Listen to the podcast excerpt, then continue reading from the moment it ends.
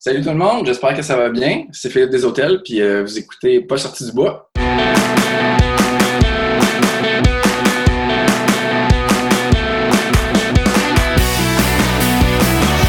Mesdames, messieurs, votre gagnant, c'est 110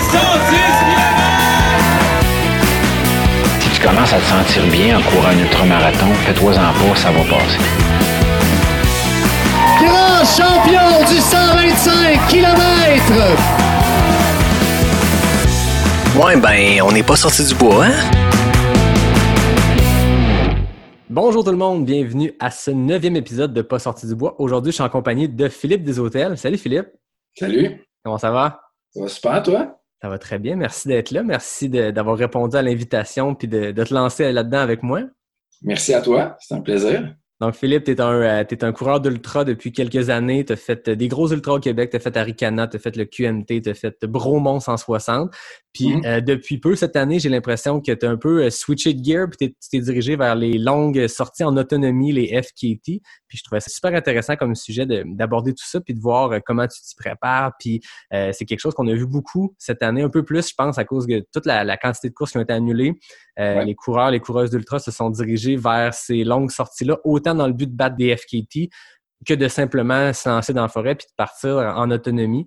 Puis quand on s'est parlé un peu avant l'entrevue, je trouve ça super intéressant que tu te sois dirigé vers ça cette année. Puis je pense qu'on va avoir euh, bien du fun à jaser de ça aujourd'hui. Ouais, ouais, c'est le fun parce que euh, on n'en parle pas tant que ça au Québec. Là, c'est très populaire depuis quelques années euh, aux États-Unis, en Europe, euh, mais ici, il n'y en avait pas beaucoup encore. Fait que je pense que c'est probablement que la vague s'en vient. Là, en tout cas, j'ai l'impression. Peut-être que la COVID aura amené ça parce que Vraiment. on a, tu sais, cet été, il y a eu euh, beaucoup d'élites qui ont participé, qui ont tenté des FKT. Ouais. Je pense que c'est ça qui permet des fois de euh, donner un peu de visibilité à ces choses-là. Puis on s'entend, il ne faut pas être élite pour tenter des FKT ou juste se lancer sur des longs sentiers. Je pense que le FKT est le fun pour la, la tentative parce que c'est des segments qui existent, qu'on enregistre. Mais je pense que c'est vraiment juste sur se lancer en autonomie qui est un sport un peu différent de l'ultra parce qu'il y a un degré de préparation qui est différent. C'est ça que je vais vouloir qu'on qu'on jase parce que moi, j'aime beaucoup euh, me préparer pour un ultra, mais on s'entend que se préparer, c'est les drop bags, c'est euh, les ravitaux, les stratégies de course. Mais là, dans le cas d'un- d'une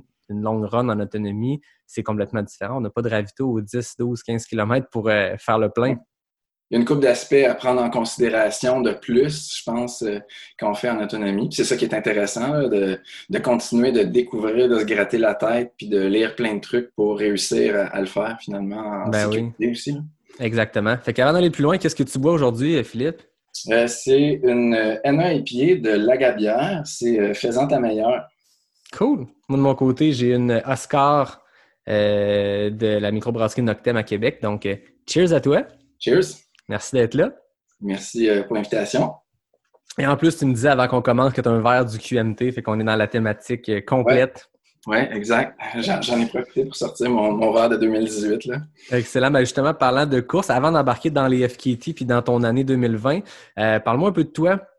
Qui est Philippe Deshôtels, autant l'aspect personnel, professionnel que le coureur? Euh, ben, je suis père de deux enfants. euh, j'ai une merveilleuse amoureuse. euh, j'ai toujours fait du plein air. je suis ostéopathe. Si on s'enligne un petit peu plus sur le- les courses et pourquoi tout ça, ben moi ça a commencé. c'est sûr que j'ai un, un passé de longue randonnée quand même là, en autonomie.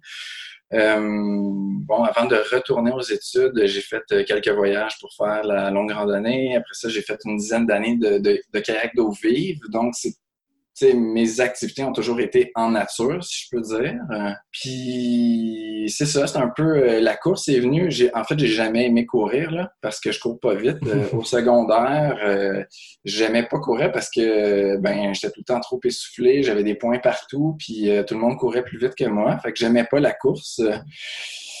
Puis c'est venu, en fait, pendant mes études en ostéopathie, à un moment donné, ben plus d'argent, plus vraiment de temps pour faire des voyages de rando, tout ça. Euh, fait que euh, entre deux périodes d'études, euh, j'allais courir des, des 5 km juste pour m'aérer le cerveau puis pouvoir continuer à étudier finalement. Puis quand j'ai commencé à travailler en ostéo euh, chez Spinal à Montréal, j'ai eu la chance de traiter un, un ultramarathonien. sur le coup, je, je, le trouvais complètement cinglé, en fait, de, de, faire ça, mais il y avait quelque chose au fond de moi qui, qui avait comme une espèce d'intérêt. Puis c'est un peu après ça que j'ai compris, hein, courir en forêt, dans des sentiers, pourquoi j'ai pas pensé à ça avant? Et à partir de là, c'est vers la fin là, de, de, mon mémoire. Fait que c'est là que j'ai comme cliqué, que je me suis inscrit euh, à mes premières courses en sentier. Là. C'est la première, c'était vraiment ça, ça tombait, c'était la grande virée des sentiers. C'était un 20 km à peu près là, à Saint-Bruno.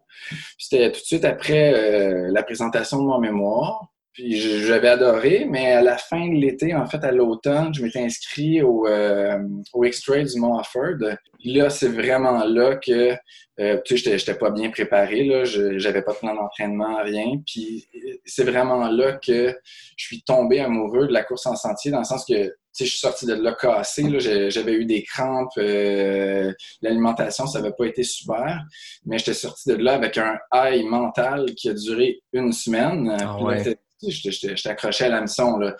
Je veux dire, le, jour après la course, j'étais allé m'acheter le livre de Johan Rock.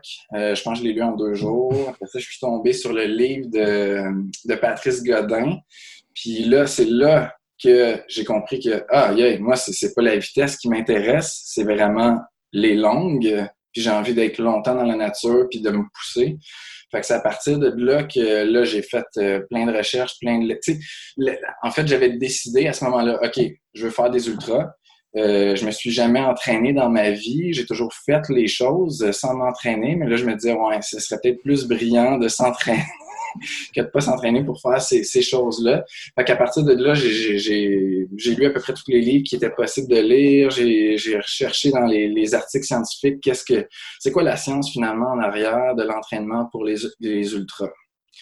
Je suppose que ton parcours d'ostéopathe puis ton approche de, du corps et de la préparation, euh, ça se mixe bien avec l'ultra. Puis de manière, tu, dis que tu as lu beaucoup les données scientifiques là-dessus, c'est que tu as une approche qui est euh, à la fois une passion, tu une piqûre qui a été donnée par ces livres-là, par cette première expérience de course-là, mais tu as aussi le, le background euh, scientifique euh, qui te permettent peut-être d'aller chercher du data euh, puis de, mieux te préparer. Est-ce que tu as un coach dans la vie ou tu y vas vraiment selon euh, au feeling puis selon tes, études ou ce que tu lis là-dessus? Ben, j'ai eu la chance, en fait, de, connaître Karine Bellil, la maison de la course, qui est, qui est coach. puis c'est drôle comment c'est arrivé parce que, c'était clair dans ma tête, moi, la course, euh, je voulais garder ça, mon, espace de liberté. J'avais pas envie de me faire dire quoi faire à chacune de mes sorties d'intervalle. J'avais envie de le décider moi-même. Fait que, dans mes lectures, tout ça, j'avais comme, je m'étais éduqué pour produire moi-même mon programme d'entraînement, mais je suis allé quand même le faire valider par, par mhm. Karine, qui est en fait ma partenaire de course depuis euh, vraiment longtemps. Là. On a fait plusieurs courses ensemble. Puis, tu sais, c'était une façon aussi en s'entraînement, en, s'entraînant, je lisais des trucs. Puis elle, elle a beaucoup d'expérience. Fait que, tu sais, on en jasait. Fait qu'elle me challengeait sur ce que j'avais lu versus son expérience réelle avec des coureurs. Fait que c'est un peu ça qui a tout bâti mon, euh, que je connais puis ce que je fais aujourd'hui comme entraînement. je pense que c'est un, une façon de procéder que beaucoup de, coureurs, coureuses d'ultra utilisent, euh, d'avoir les connaissances pour bien s'y préparer. Mais je mhm. pense que si on fait de l'ultra, si on fait de la course en santé, il y, a un, sentiment, en tout cas, on dirait que le bonheur est très important dans l'entraînement, puis il faut pas se faire violence en sortant. Fait que si une journée tu files pour être dans le bois au pace, euh, ce qu'on entend souvent le pace du bonheur, ou juste un, pace euh, le fun pour avoir du plaisir, ben on le fait. Puis moi, je, suis comme toi un peu, tu sais, j'ai lu beaucoup, j'ai validé des choses dans un passé de plus de coureurs de route, mais maintenant, je vais au feeling, je le sais ce que j'ai besoin de faire en termes de, de volume, puis j'essaie de faire les intervalles quand je peux, mais je vais au feeling, puis on dirait qu'en en, s'obligeant pas à faire des choses à un horaire, même mardi, il faut que je fasse absolument ça. Ça fait que je fais plus d'intervalles maintenant que quand j'avais un programme, puis que je savais que le mercredi, c'est ma, journée d'intervalle. Puis là, tu te lèves le matin tu fais arc. Aujourd'hui, j'aime tellement se courir, mais aujourd'hui, je vais aller sur une track puis tourner en rond. Alors que là, naturellement, des fois, je pars puis je fais Hey, je le filerai intervalle aujourd'hui. Puis on dirait que cette méthode d'entraînement-là que tu sembles avoir, que, que moi j'ai aussi, cette approche-là de l'entraînement, permet euh, une liberté, mais on sait qu'on s'en va se picher dans des événements de 50, de 100, de 125 km. sachant ça, il y a une discipline et une rigueur à avoir, mais on a une liberté à travers ça. que, je pense que c'est un, élément un peu euh, qui, change la donne pour s'entraîner puis de le faire avec plaisir. Ouais, vraiment, vraiment. Mm.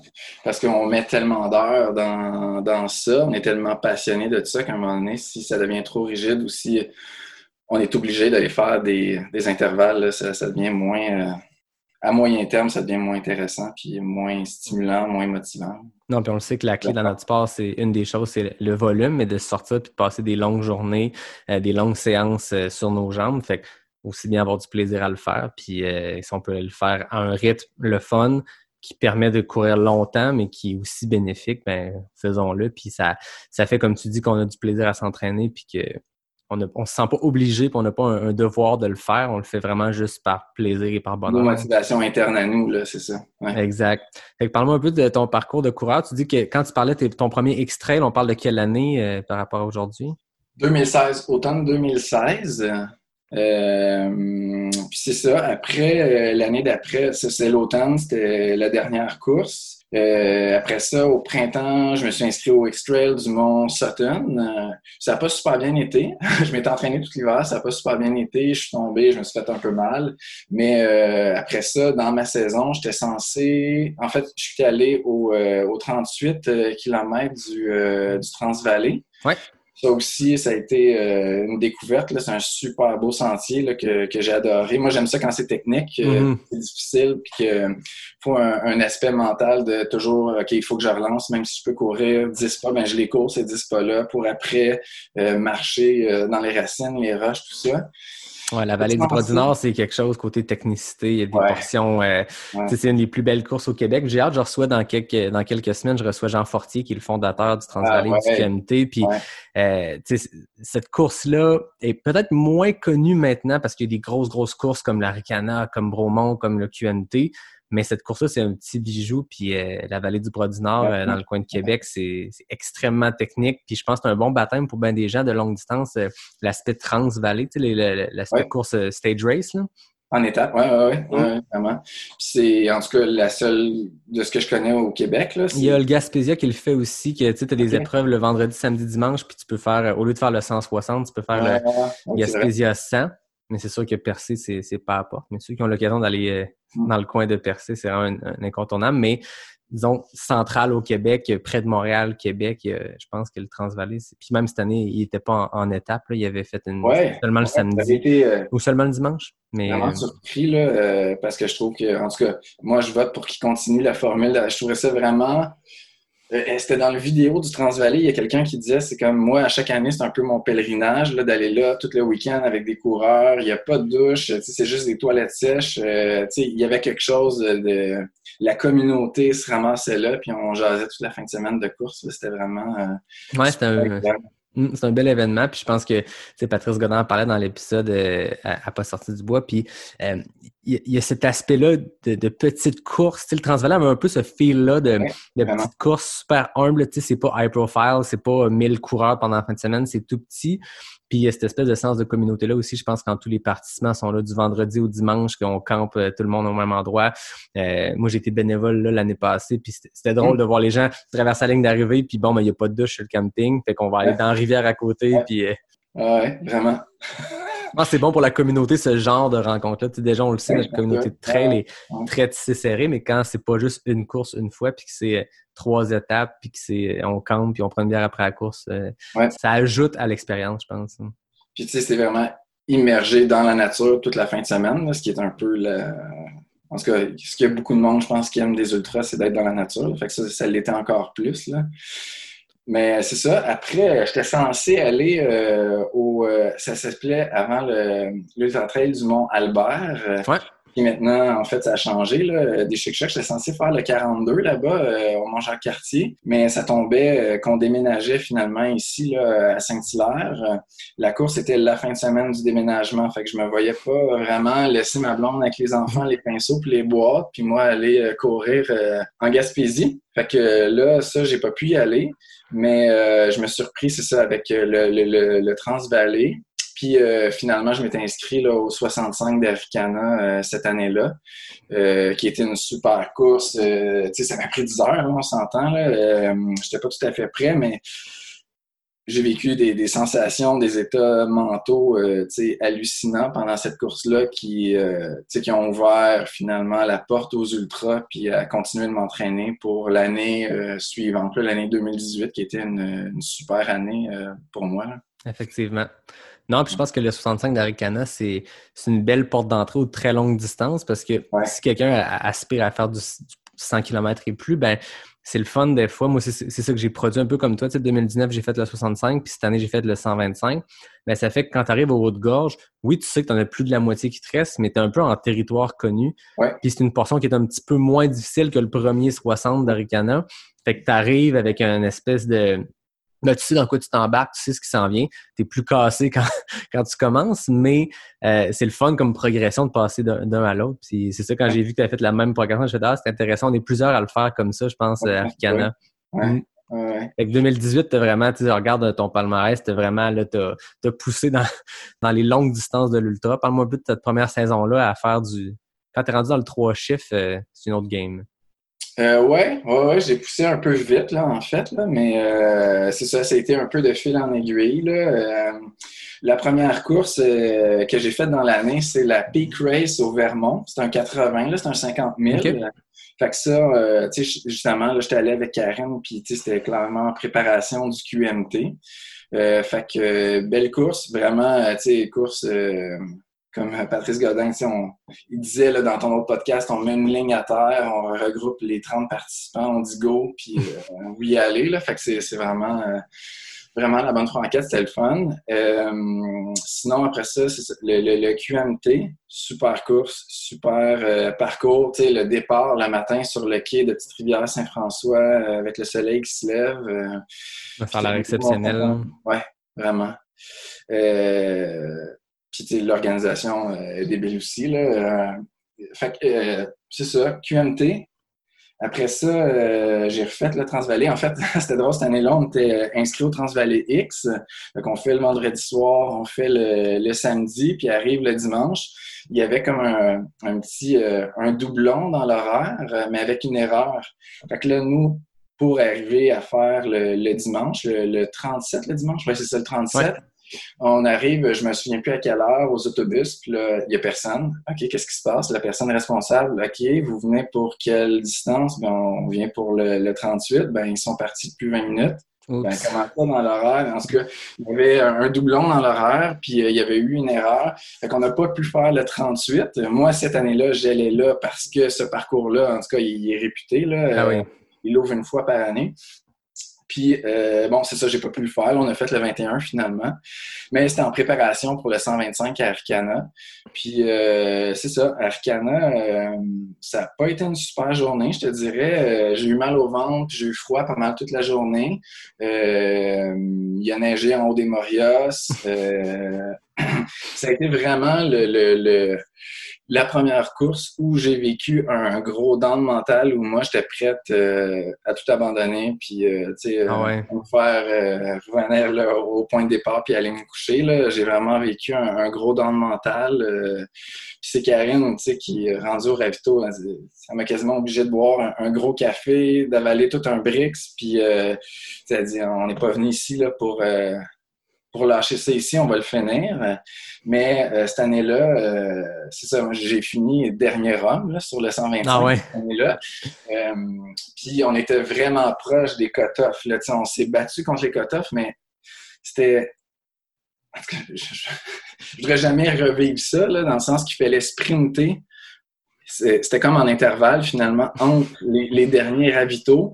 Puis, tu sais, j'ai clairement dit à un moment donné, j'ai dit, ben là, si je fais une crise cardiaque, tu diras à Annie puis mes enfants que je, que je les aime, là, parce que j'avais peur que mon cœur ne suive pas tellement que, tu sais, on montait le- le- la montagne noire, on l'a monté tout en courant la montée. Là, Pour quand- garder, rester dans les cut-offs. Ouais, c'est ça. Mais tu sais, été toute une réussite quand on est arrivé euh, à finir finalement dans les temps. Là. Mais euh, c'est ça. Et puis c'est après cette course-là que, en fait, euh, je me suis intéressé un petit peu plus à, la portion mentale des ultras, l'entraînement mental. Puis euh, parce que là, le, c'est ça, le Bromont Ultra s'en venait. Puis je voulais pas revivre ce que j'avais vécu. Puis j'y allais toute seule. Puis là, je me disais, bon, il n'y aura pas personne pour me forcer à boire un café, puis euh, avaler un Brix, puis de poursuivre. Fait que, en tout cas, c'est ça. Là, c'est à partir de là, j'ai commencé à faire plus d'entraînement mental. Puis j'ai vraiment l'impression, tu sais, après ce que j'ai vécu au, au euh, Arcana, j'étais vraiment plus sûr d'aller faire le, le Bromont Ultra, le 160. une bonne bouchée de plus entre les deux quand même. Hein, en termes de autant de distance, c'est un 35 kg de plus, mais c'est le dénivelé. Tu sais, Bromont, euh, 5000 quelques mètres, c'est quasiment le double d'Aricana. C'est une bonne bouchée à prendre entre les deux. Là. Ouais. Quand tu dis que tu as fait de l'entraînement plus spécifique mental, euh, qu'est-ce que tu veux Qu'est-ce que tu as fait comme entraînement euh, en vue de Bromont pour te, mieux te préparer mentalement? Ben, tu sais, je suis tombé euh, assez. J'ai été chanceux parce que dans la semaine après Arcana, je suis tombé sur des podcasts d'un psychologue sportif qui disait Bon, OK, vous, les ultramarathoniens, vous êtes prêts à dire que votre sport est vraiment plus mental que physique. Il dit, OK, combien de temps vous passez par semaine à vous entraîner mentalement versus physiquement? là, ça fait euh, OK pour moi, en tout cas, c'était zéro seconde. Fait que là, je écouté avec euh, attention et intérêt. Puis bon, après ça, j'ai gratté l'information un peu partout, mais ce que j'ai fait plus précisément comme entraînement mental, c'est principalement ben de prendre conscience euh, dans les entraînements. J'ai pratiqué ça dans les entraînements pour pouvoir l'appliquer dans les courses, mais c'est de prendre conscience de notre dialogue interne.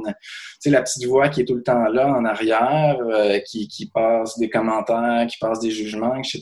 Ben, il faut, en tout cas, moi, ce que j'ai appris à faire, c'est de, un, être plus connecté à cette à ce dialogue interne-là, puis de l'orienter. On peut l'orienter, ce, dialogue ce dialogue-là. Donc, si tu es dans une course, puis là, ça va vraiment pas, tu as mal ou la bouffe passe plus, ben c'est vraiment de l'orienter. Non, OK, je suis dans les temps encore, de voir tout ce qui va bien, puis de l'orienter vers le positif. Ah, c'est intéressant. Puis je voyais que j'écoutais euh, récemment euh, Anne Champagne dans, un, dans le podcast Tout Trail qui racontait euh, elle a fait l'ultra trace en Guadeloupe, puis euh, c'était son deuxième abandon. Euh, puis, c'est ce qu'elle racontait. Elle dit, contrairement à mon premier abandon où je m'étais blessé, là, c'était le mental qui était pas là. Puis elle dit, plus jamais je vais laisser le mental prendre le dessus. Puis on le sait, tu parlais de ton, premier Ricana qui a été un, désastre, puis que tu étais prêt à, dire à, l'équipe, dites à ma blonde et mes enfants que, que, je les aime. Mais euh, je pense que le mental, dans ces creux-là, c'est là qu'il travaille le plus. Quand une course va comme sur des roulettes, le mental, il est plus euphorique puis heureux, puis ça va bien, mais quand ça va mal, je pense que le, mental est bon pour euh, focuser sur ce qui va mal. Tu sais, une petite douleur devient Ah ben je pense que c'est une blessure. Il faut que j'arrête, c'est une blessure parce que si je me blesse, je, ne peux pas continuer. Puis des fois, c'est de faire OK, arrête là.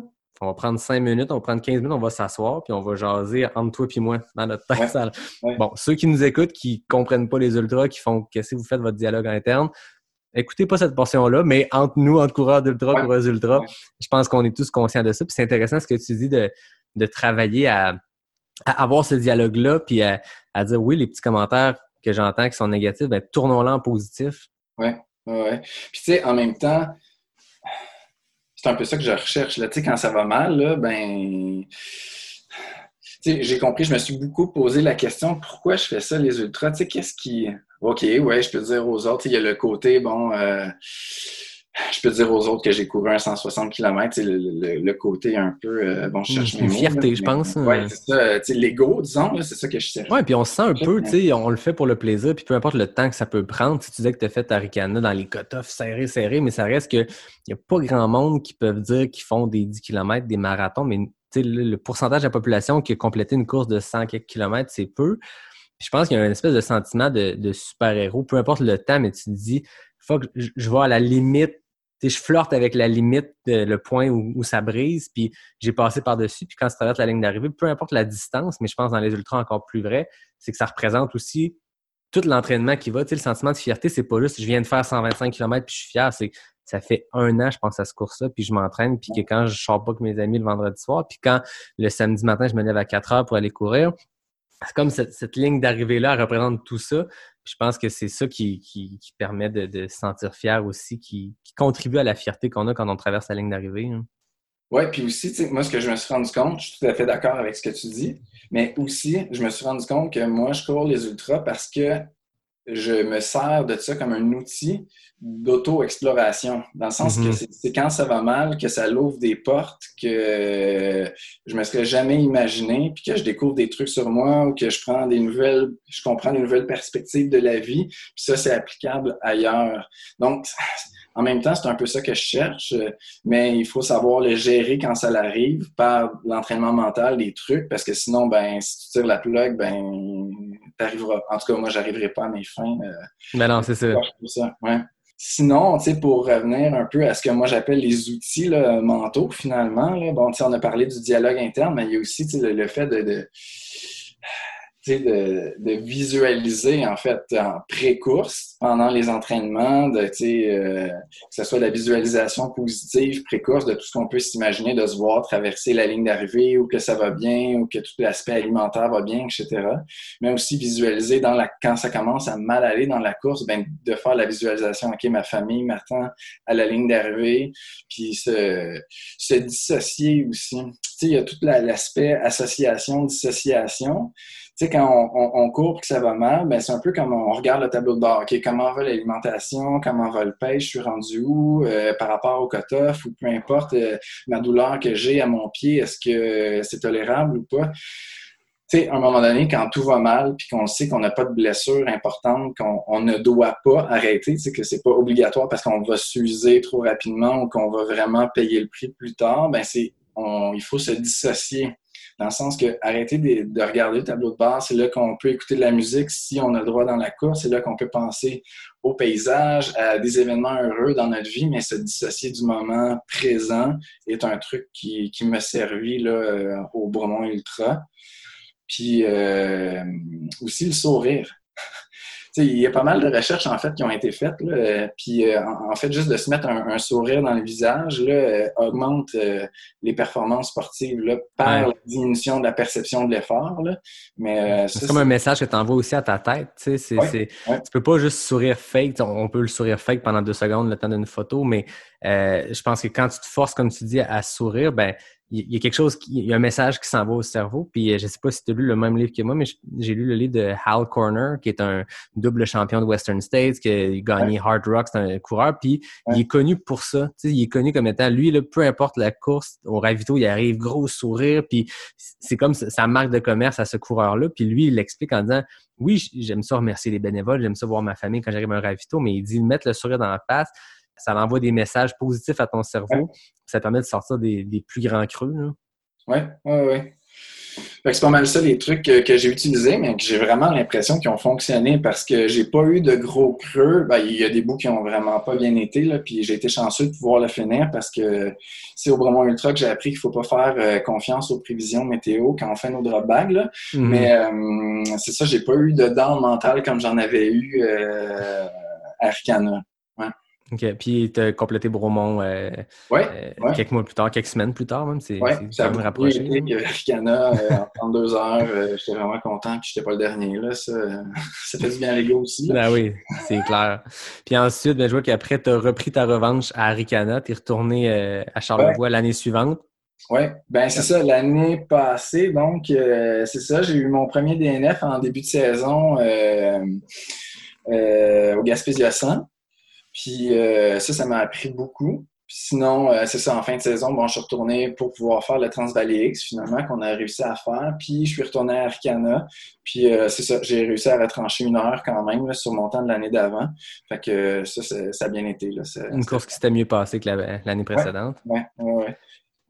Puis quand tu parlais de, du Gaspésia, que tu as beaucoup appris là-dedans, on entend souvent ça que les DNF. Ben, en fait, je pense qu'en général, on apprend plus sur nous, sur euh, notre façon de gérer le- le- les, les creux. Tu sais, une journée que tout va bien, là, autant en entraînement qu'en course, quand c'est une journée idéale, c'est le fun pour l'ego, c'est le fun pour euh, la confiance pour la bien. suite de la saison.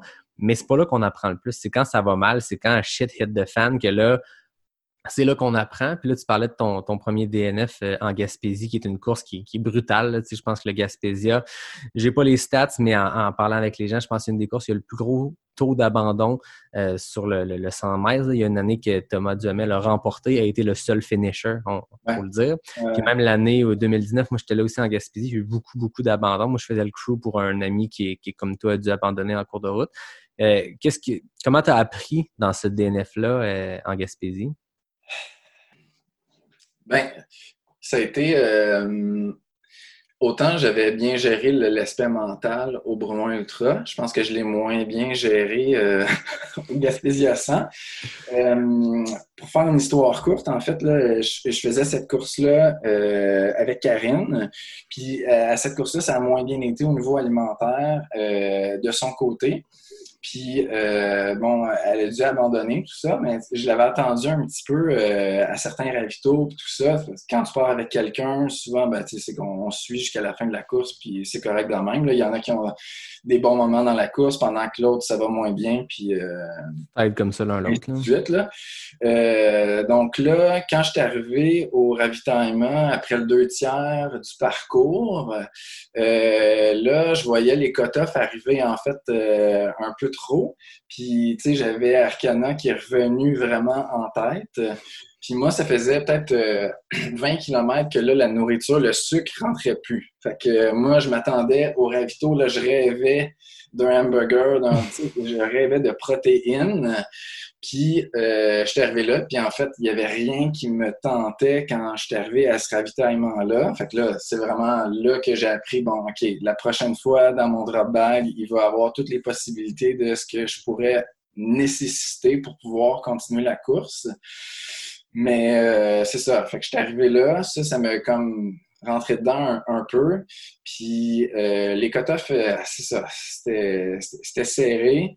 Puis le mental est rentré. J'ai pas utilisé les trucs que je m'étais entraîné pour. J'ai décidé de tirer la plug. Puis il me restait vraiment à travers la gorge euh, pendant une semaine avant que je comprenne que, moi, je fais ça au pire pour me retrouver au milieu de la trail, à genoux, en train de brailler, mais pas pour arrêter à un ravitaillement. Là. Ouais. Ça, dans ma tête, c'est clair que ça n'arrivera plus. À moins que je sois blessé ou qu'il y ait une raison X, Y, Z qu'il faut que j'arrête. J'arrêterai plus parce que ah, les quotas sont trop proches ou ah, euh, il n'y a pas ce que je veux euh, de bouffe, ben ouais, mais peut-être que dans une heure, le sucre va se remettre à rentrer, on ne sait pour quelle raison. Puis, euh, fait que, voilà, c'est un peu ce que j'ai appris à cette course-là. Je pense qu'il y a beaucoup de coureurs à, qui on parle, qu'on entend dans des balados, peu importe. Puis, ça prend ce premier DNF-là mental ou l'apprendre en, t'écoutant parler, puis en écoutant des coureurs parler, puis te faire, oh shit, ouais, t'as raison. sais Des fois, faut... la bonne raison d'arrêter, c'est une blessure. Mais si c'est que le mental, on sait que ça revient. Puis pour l'avoir fait, tu as fait des longues courses.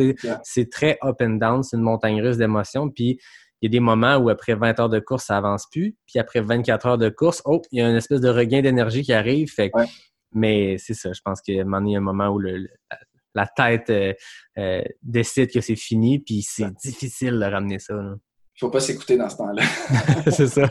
Puis je pense que le Gaspésia, c'est une course qui est difficile aussi mentalement. C'est une course qui est, qui est très brutale. Tu sais, elle est tôt dans l'année, fait qu'il y a encore beaucoup de bouettes, beaucoup. Il y a des portions d'effort qui restent de la neige. Puis c'est un aller-retour aller. Tu sais, c'est la course, il y a un 53, 54 km au Gaspésia, puis c'est trois fois ça deux fois dans un sens, une fois dans l'autre sens. Fait que ça aussi, je pense, de repasser toujours au même endroit versus un parcours linéaire, versus une grande boucle, ben il y a ce degré de difficulté-là qui est mental de repasser au même endroit 20 heures plus tard. Hein.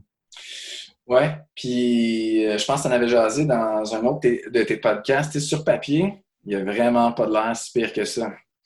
Puis, tu sais, le début, il est vraiment roulant. Là. Fait que euh, je pense que j'étais parti euh, trop rapide aussi. Puis là, arrive le dénivelé qui avait vraiment l'air pas si pire que ça sur la carte. Mais c'est ça, il est brutal. Mm. Je m'étais peut-être pas gardé assez de, de jus il y a quelque chose de spécial qui se passe à Percé, Jean-François Tapp. Il y a vraiment un bel événement. Puis tout le monde qui vit ça autant pour l'aspect communauté, parce que c'est un beau trip de fin de semaine d'aller à Percé. Puis il y a un sentiment très fort, un peu comme tu parlais tantôt euh, par rapport au Transvallée. Je pense qu'il y a ça qui se passe à, à Percé en Gaspésie pendant le Gaspésia. Mais euh, c'est un parcours, comme tu dis, comme j'avais jasé, je me rappelle plus avec qui, que sur papier, il n'est pas si pire, mais des fois sur papier, ça veut rien dire. Parce que c'est technique, c'est boiteux, c'est un aller-retour aller. Tu sais, c'est sur le Ouais. mental, il y, a, il y a un degré de difficulté qui qui se calcule pas en mètres, puis en kilomètres, puis en D+, puis en D-. C'est un aspect, euh, faut que tu sois les deux mains, les deux mains dedans, les deux pieds dedans pour voir ce degré de difficulté-là. Vraiment. Mm. Puis, tu sais, quand tu parles de sentiment de, de communauté, de trail, là, je sais pas si tu étais à l'église quand il a fait son speech euh, de précoce la veille, tu sais, la mairesse était là. J'ai pas vu autant de monde dans l'église depuis je sais pas quelle année, là, mais l'église était pleine de coureurs. Là, c'était le fun, ça. Ouais, quelque chose de le fun aussi, c'est moi j'étais là parce que j'étais pour un crew, j'avais fait Ouais. le- le- la course du vendredi, là, le 10-12 km, euh, pour le fun d'être là, mais après ça, on est allé à l'église avec, euh, avec mon ami qui faisait la course, puis c'est spécial de dire on vient comme communier avant d'aller se lancer dans sentiers. Il y a quelque chose de, tu sais, on a toute un- une éducation euh, catholique au Québec, qu'on soit pratiquant ou pas, puis là, t'as le côté, là, je m'en vais m'embarquer dans une des courses les plus difficiles au Québec, au Canada, puis je m'en vais à l'église la veille. Il y a quelque chose de, je sais pas Ouais. si c'est sado, il y a- Culturellement, euh, Ouais, culturellement, il y a comme un moment, OK, on va aller prier avant la course parce qu'on sait que ça va mettre une toffe. Mais euh, ça a été annulé cette année malheureusement, mais j'ai bien hâte de retourner Ouais. à Percé l'an prochain. Toi, est-ce que c'est dans les plans de, de, de retourner prendre ta revanche sur ce parcours-là? En fait, moi, j'étais inscrit au 241 en, en Oh, autonomie. là. Ouais, c'était- ça, c'était mon- ma course de, de, de, de cette année, là, officielle. C'était c'était la seule. Mais c'est ça, ça a été annulé. euh, Ça a été la première édition. C'est, si je me trompe pas, c'est tu pars de Gaspé puis tu finis à Percé. C'est ça? Ouais, c'est ça. Ouais. Une longue, longue course. Il ça restait des faire- détails. Là, euh, on n'avait pas encore vu le, le tracé exact de la course, là, mais c'était, euh, Mm. ça avait l'air euh, très difficile parce que cut-off serré. Là.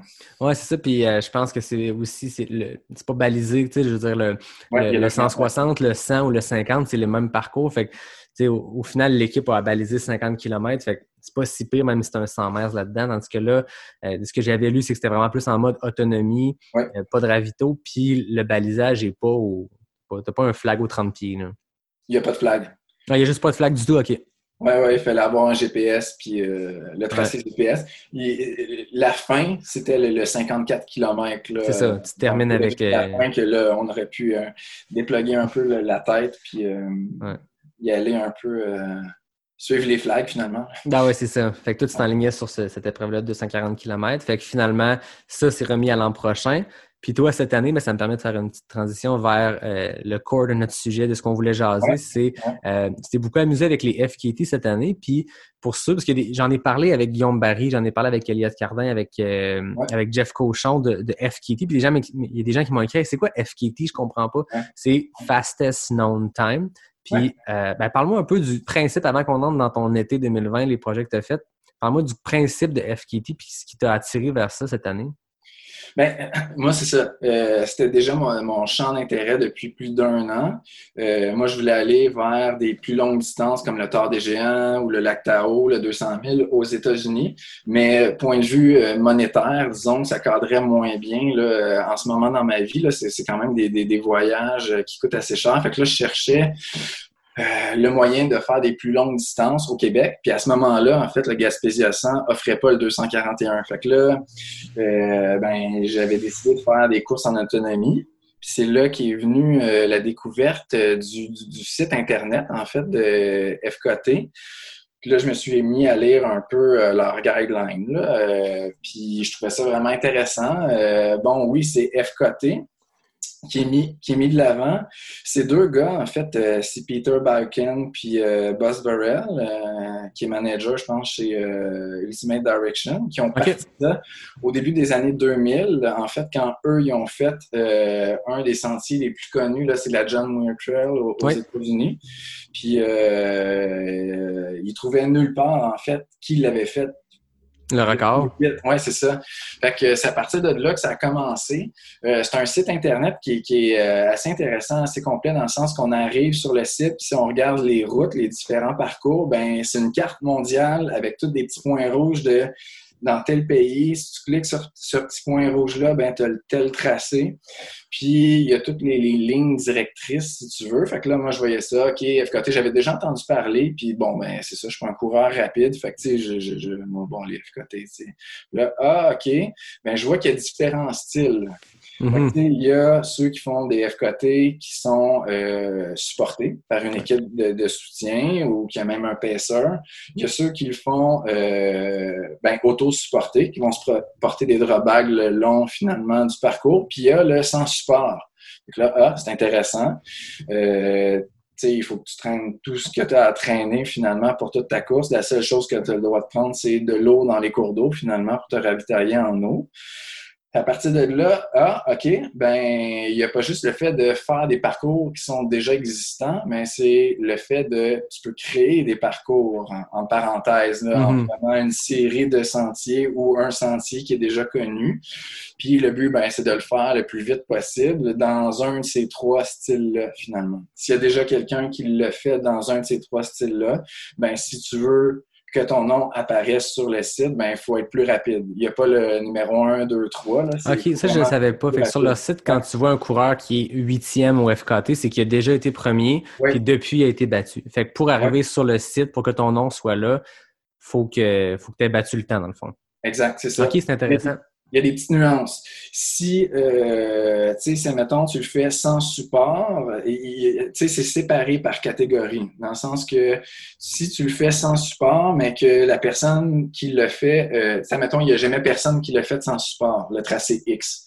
Puis qu'il y avait quelqu'un qui l'a fait super vite, euh, mais avec un, un crew, une équipe de, de support, mais toi, tu peux décider, non, moi, je le fais sans support, puis même si tu es moins vite que lui, tu peux apparaître sur le site parce que c'est toi le premier qui le fait de ce style-là.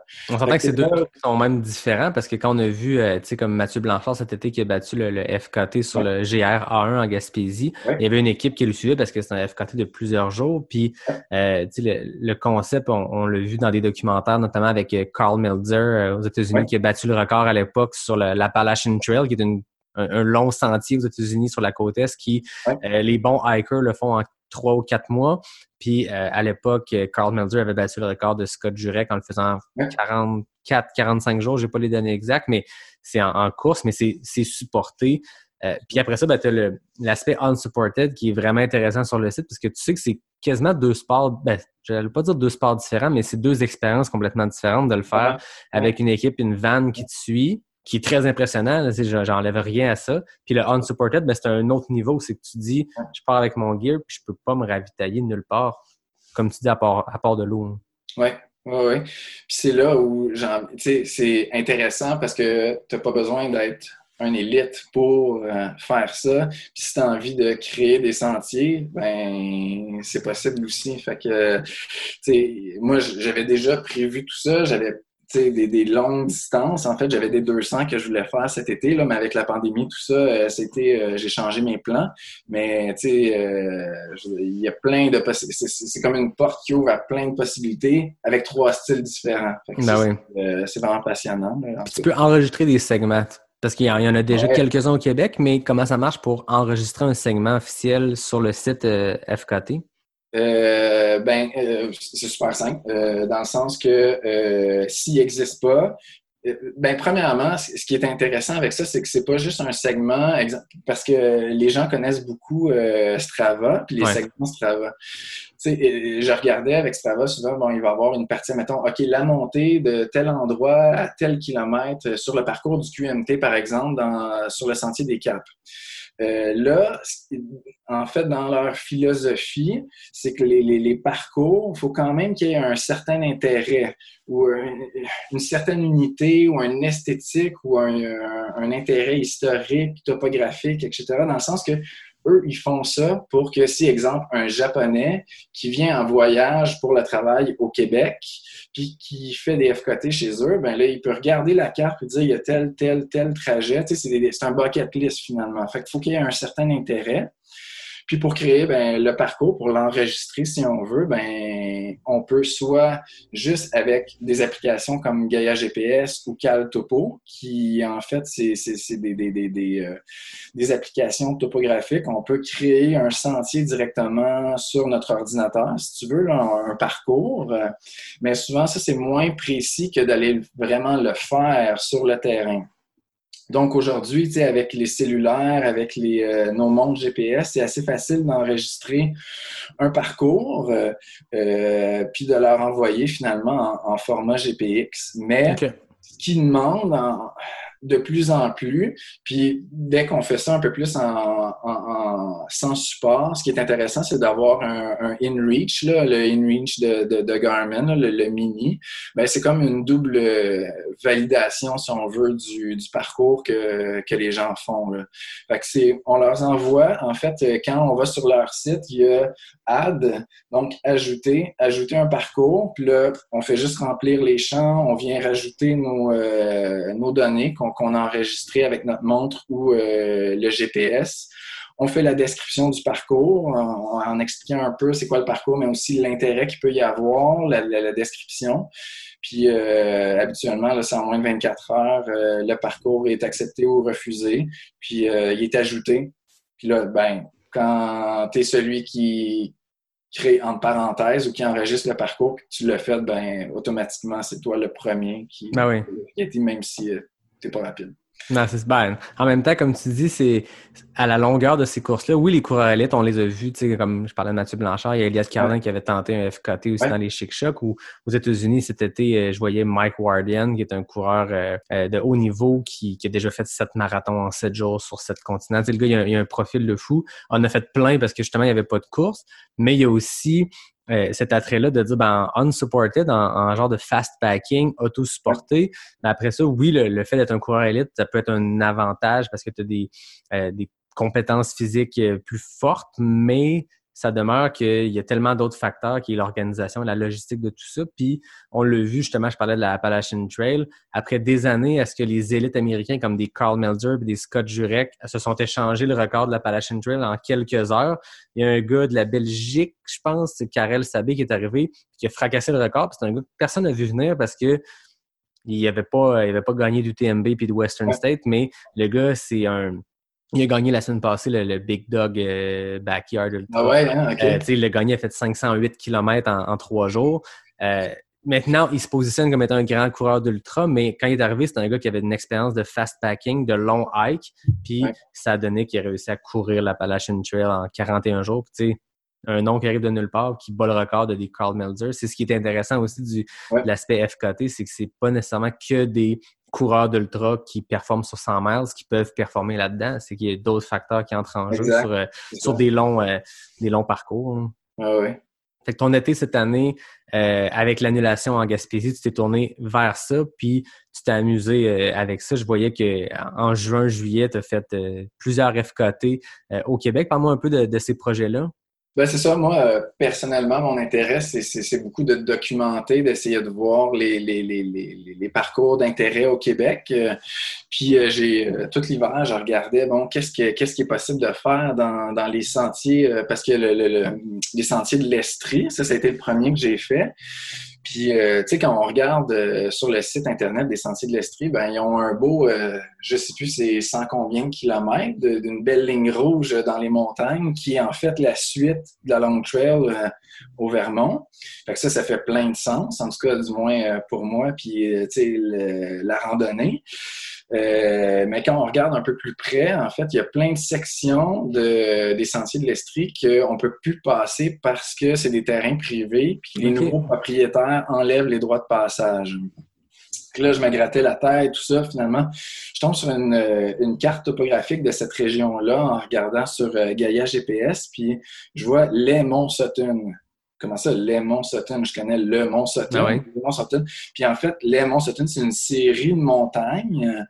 Donc là, ça, ça a comme donné la ligne directrice d'un segment qui, pour l'instant, on peut faire parce qu'on n'a pas, euh, tu sais, il n'y a pas des, des, des, des, euh, des terrains privés ou des propriétaires qui ont enlevé le droit de passage. Fait que ça a été un peu la, la ligne directrice de, de, de mon premier, finalement. là.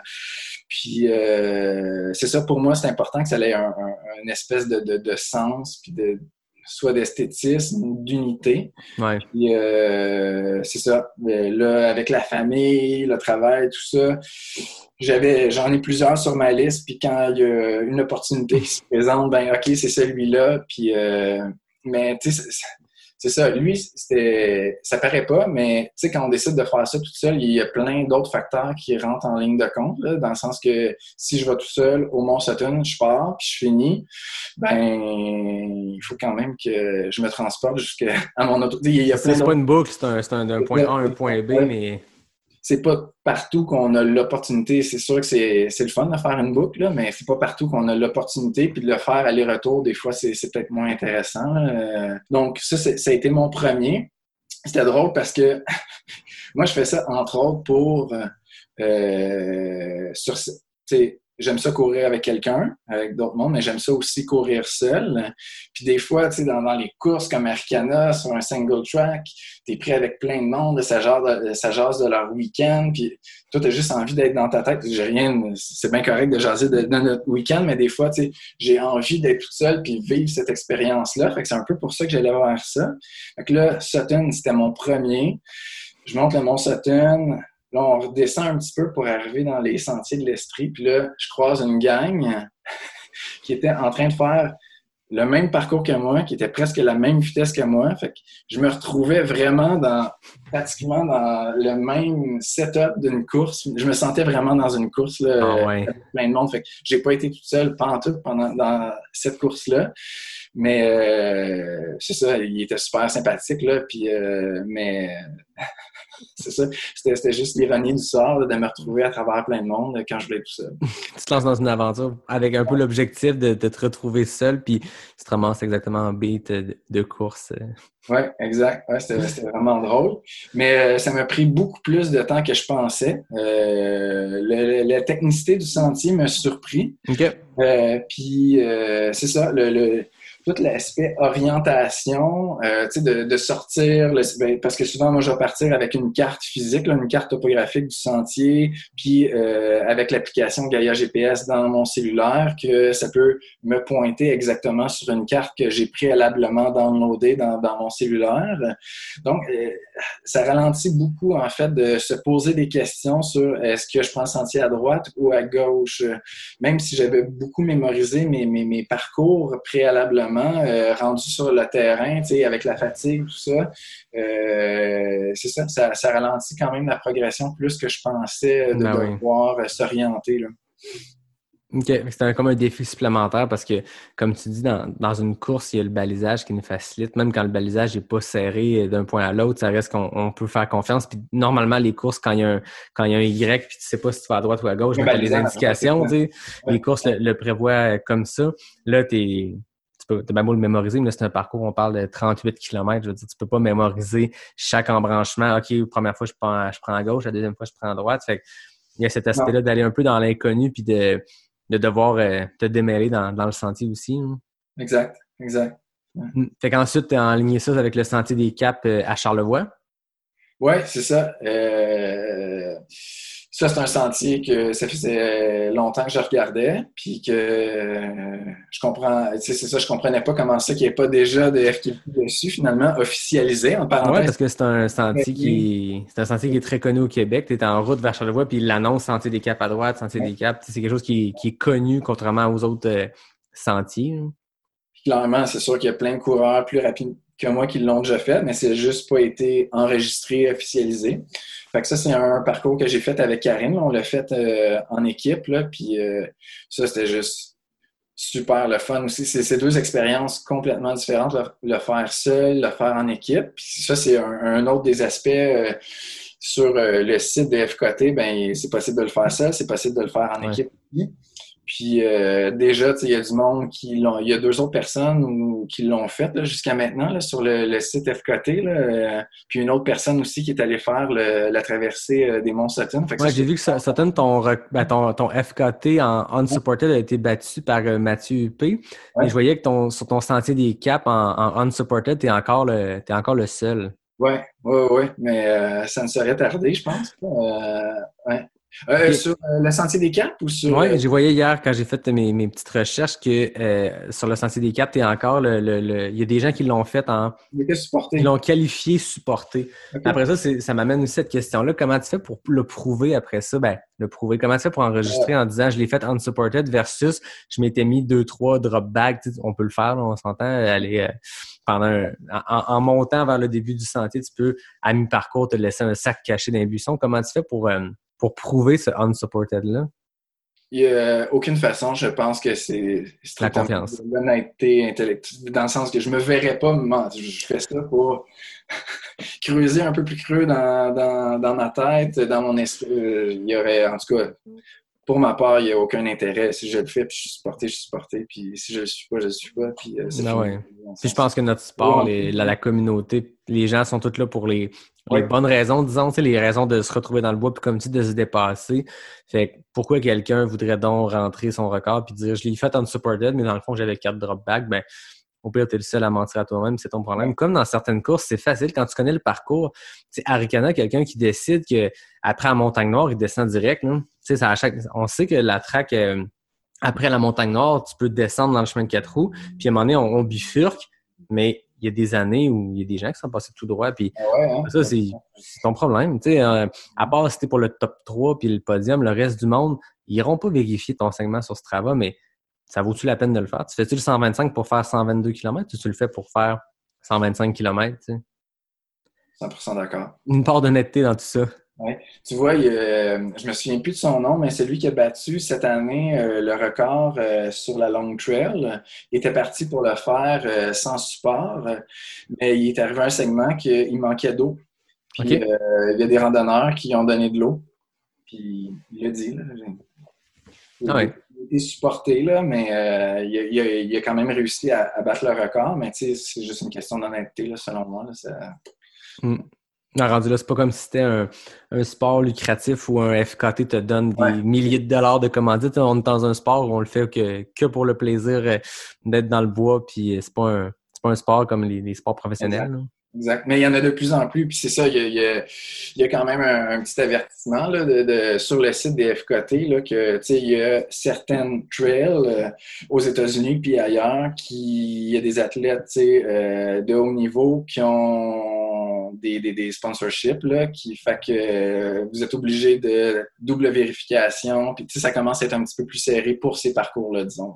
Ouais, je pense que pour les parcours très connus, comme on parlait tantôt de la Appalachian Trail ou le Pacific Crest Trail, c'est des, Ouais. des parcours que plusieurs, plusieurs personnes les tentent, puis ça part de partout dans le monde. Un peu comme en Europe, les, les GR, là, euh, comme ce que Mathieu Blanchard a fait au Québec. Je pense que c'est le premier parcours GR en Amérique, mais sinon, euh, en, en Europe cet été, il y, a plein, il y a eu plein de tentatives. Je voyais Xavier Thévenard, puis François Den, puis tous les, les grands coureurs européens ont tous eu des courses annulées, fait qu'ils se sont mis à, à se tourner vers ces sentiers-là, puis ces, ces FKT-là, d'aller chercher quasiment le record de Kylian partout, parce que Ouais.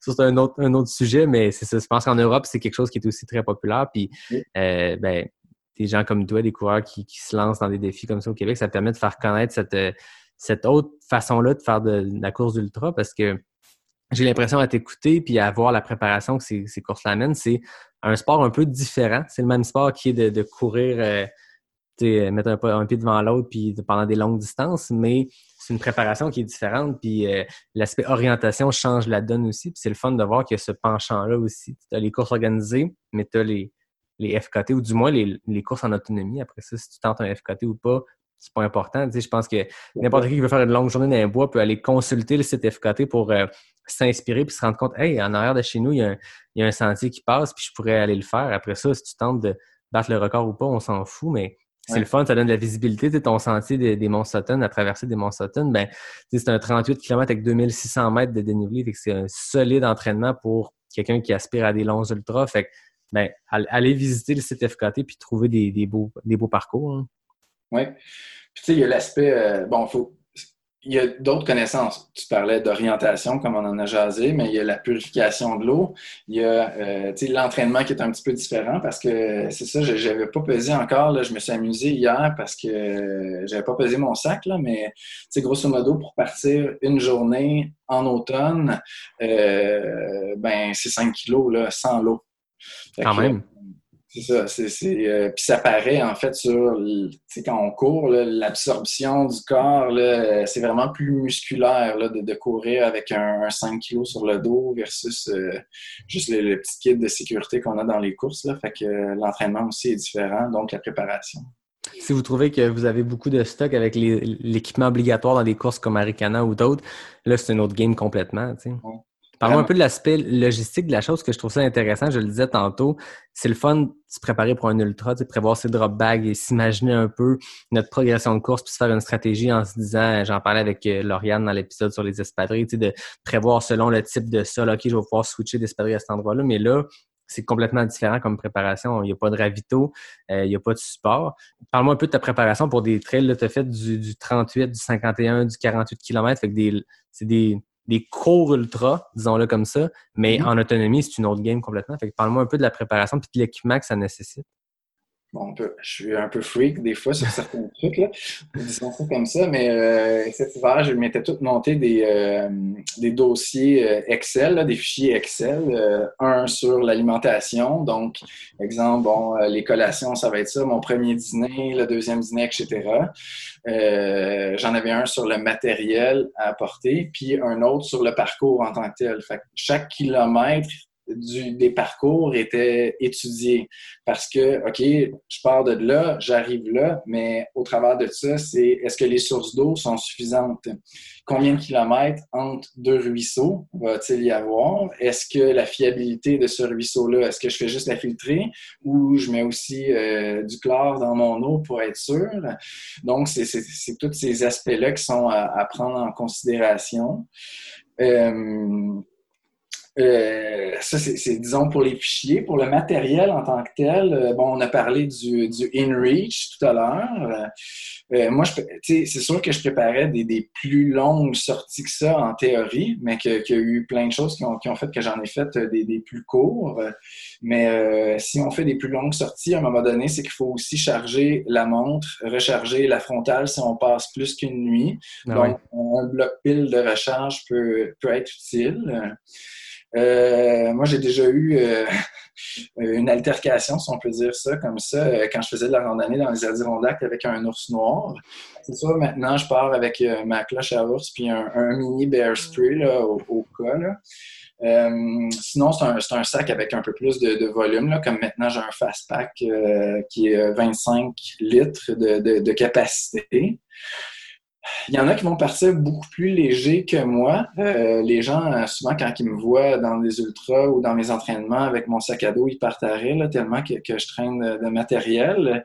Puis, tu sais, tu avais une discussion, euh, parenthèse, tu avais une discussion avec la DG d'Aricana qui, dit, qui disait c'est important d'amener le, matériel de sécurité. Puis, moi, je suis un de ceux qui, pousse pour ça. Je pense que des fois, on se met dans des situations où l'hypothermie pourrait ne pas être très loin. Mm-hmm. Donc, j'aime mieux d'entraîner un petit peu plus que pas assez. Mon kit de base, c'est un, sac bivouac ultra léger, le Helium de, de OR. J'ai une, une doudoune en synthétique euh, qui, peut me servir de un peu sleeping bag, si on veut, d'été. Donc, bivouac, doudoune, euh, mitaine si c'est l'automne. Euh, qu'est-ce que j'ai? Bon, toujours le imperméable, coup de vent, euh, bof, etc. Sinon, c'est de la nourriture. C'est là que ça peut devenir intéressant aussi euh, de s'inspirer, en fait, des, des, randonneurs de longue randonnée qui font de l'ultralight. Moi, c'est mm-hmm. entre autres du ma blonde qui, fait pas mal de longues randonnées. J'ai découvert la réhydratation à froid. Donc, c'est de déshydrater en fait un repas, que ce soit du spaghetti, que ce soit de l'humus. Euh, exemple de, recette que, j'ai tenté dernièrement, ben, c'est de déshydrater de l'humus. Donc, ça devient super léger à traîner. Puis, euh, certaines recettes, on n'a pas besoin de chauffer, donc pas besoin de traîner de réchaud puis euh, de bonbonnes de gaz. C'est juste, tu mets l'humus, tu mets de l'eau, tu recouvres d'eau, tu continues à courir pendant une heure. Une heure après, c'est réhydraté. Oh ouais. Donc, ben, là, c'était humus avec des Cheetos.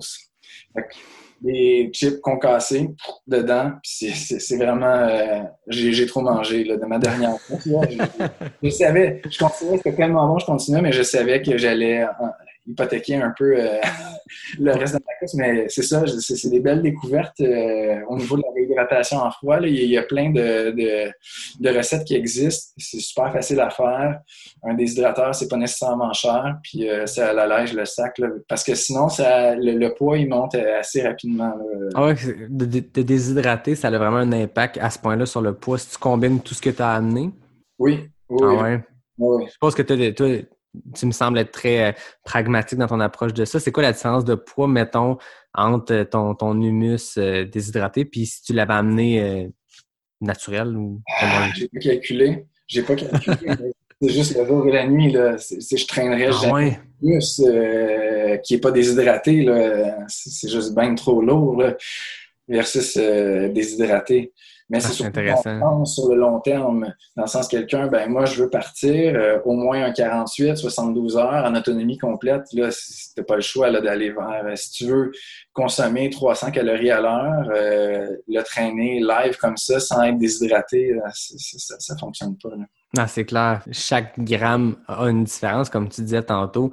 Euh, l'impact même musculaire de, partir en fast pack ou en, autonomie longue, c'est que tu as beaucoup de poids supplémentaire versus une course.